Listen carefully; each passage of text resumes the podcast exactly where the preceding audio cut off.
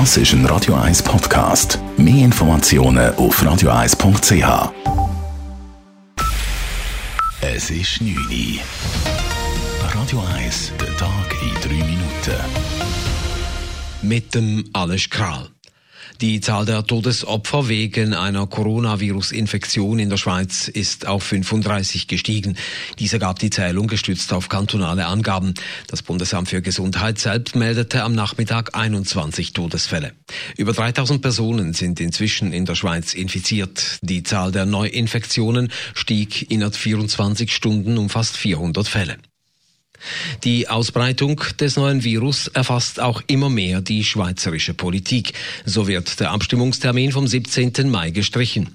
Damit wird die Abstimmung über die umstrittene Begrenzungsinitiative der SVP und zwei weitere Vorlagen verschoben.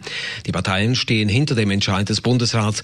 Der Fraktionschef der Grünen, Balthasar Glättli, sagte dazu, ich selber habe mir gedacht, bezüglich der Abstimmung selber mit der Briefwahl sollte das ja nicht so ein Problem sein, aber es ist klar, dass einerseits auszählen, andererseits, dass vielleicht gerade ältere Menschen noch eher an Turnen gehen und drittens auch, dass natürlich der Abstimmungskampf nicht wie üblich kann stattfinden, dass das Gründe sind zum Absagen. Wann die Abstimmungen nachgeholt werden, ist noch unklar. Auch die Kantone streichen am 17. Mai ihre Abstimmungen. Am Tag zwei nach dem weitgehenden Lockdown in der Schweiz hat der Bundesrat weitere Einschränkungen beschlossen. So werden Fieber- und schmerzsenkende Medikamente mit Wirkstoffen wie Paracetamol und Ibuprofen ab sofort rationiert. Apotheken dürfen pro Kunde nur noch eine Packung dieser Mittel verkaufen. Ausnahmen gibt es nur für chronisch Kranke. Im Weiteren beschloss der Bundesrat, dass bis und mit dem 4. April ein Rechtsstillstand im Betreibungswesen gilt. Das heißt, dass Schuldner in der ganzen Schweiz nicht betrieben werden dürfen.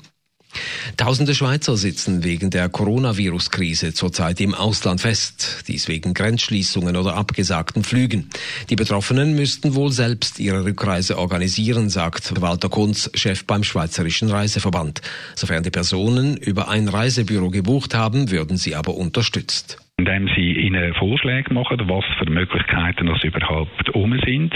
Äh, das fängt an mit einem normalen Linienflug, was antreten bis hin, wenn es keine Lösung gibt, dass man auch über einen Privatjet redet, was natürlich dann sehr kostenintensiv ist. Erst wenn alle Bemühungen der Reisebüros nichts nützen, will das Außendepartement aktiv werden. Eine Rückholaktion, wie sie Deutschland mit gestrandeten Urlaubern durchführt, ist laut dem EDA aber nicht geplant.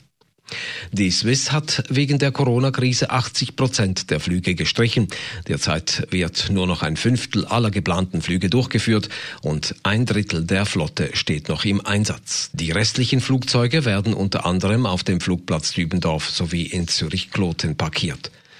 In der Großregion Zürich wird das Nachtnetz im Zürcher Verkehrsverbund ab nächsten Wochenende eingestellt. Es ist die erste Maßnahme des ZVV zur Ausdünnung des öffentlichen Verkehrs im Zusammenhang mit den Weisungen des Bundes.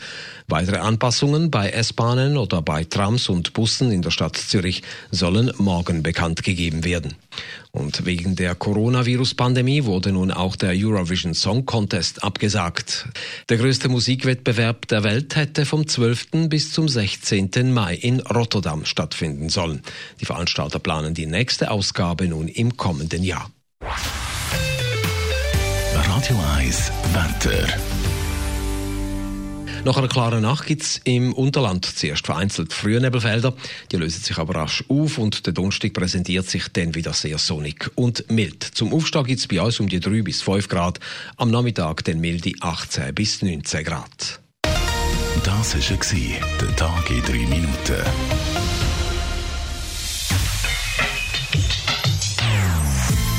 Non-Stop-Musik auf Radio 1 die besten Songs von allen Zeiten. Nonstop. Radio 1.